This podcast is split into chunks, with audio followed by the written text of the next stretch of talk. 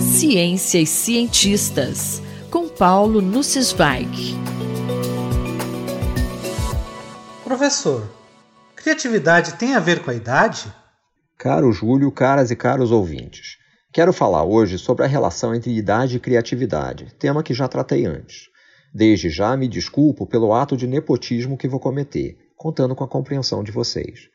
Em 19 de agosto de 2017, Alison Gopnik e Tom Griffiths publicaram um artigo de opinião no New York Times com um relato de experimentos que fizeram para investigar a relação entre criatividade e idade. Eles começam com uma deliciosa história que reproduzo aqui. Um menino de 4 anos da família de Gopnik ouviu o avô dizer: Como eu gostaria de ser um garoto novamente. Após uma breve reflexão, o menino sugeriu: Vovô, você deveria experimentar parar de comer legumes e verduras. A lógica é impagável. Se ao comerem legumes e verduras crianças se tornam adultos grandes e fortes, deixar de comê-las deveria produzir o efeito contrário.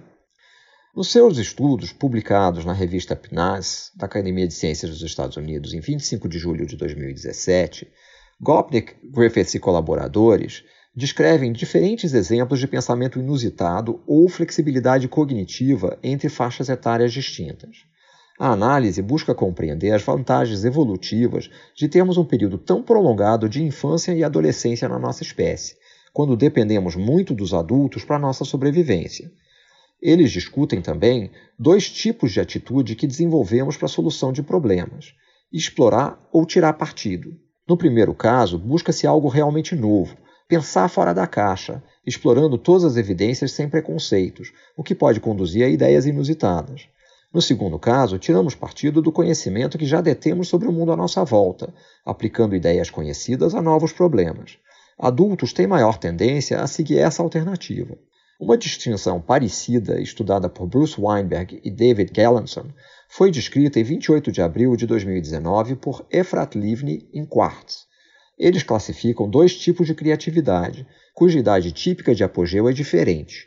Inovadores conceituais ou pensadores radicais, apogeu vinte e poucos anos, têm suas melhores ideias antes de se verem profundamente imersos nas convenções das suas áreas de atuação. Já os inovadores experimentais, apogeu com cinquenta e poucos anos, levam décadas de tentativas e erros, acumulando conhecimentos que permitem estabelecer conexões inusitadas. Uma mesma pessoa pode experimentar os dois tipos de criatividade? Acredito firmemente que sim, e que a persistência ao longo da vida do principal motor das descobertas, a curiosidade, ajuda a manter a capacidade cognitiva. O envelhecimento vai nos roubando a resistência e força física, incrementando os desafios para a realização de tarefas, atividades rotineiras. Quero dividir com vocês o meu sentimento de admiração por um cientista que teve uma carreira de enorme sucesso na física no estudo teórico de propriedades da luz. Suas primeiras contribuições importantes surgiram já no doutorado, em estudos de difração da luz e de conexões entre as suas propriedades de propagação e causalidade, a necessidade da causa preceder o efeito. Dois belíssimos fenômenos naturais, o arco-íris e a chamada auréola, serviram de grande motivação para os seus estudos, e ele desenvolveu teorias bastante completas para fornecer explicações detalhadas de ambos. Os estudos de espalhamento de luz por gotículas de água têm importantes implicações em fenômenos atmosféricos e, consequentemente, no aquecimento global. Ao completar 70 anos e ser forçado a se aposentar, ele começou uma nova carreira, mais voltada à biologia, explorando pinças óticas para o estudo de sistemas vivos.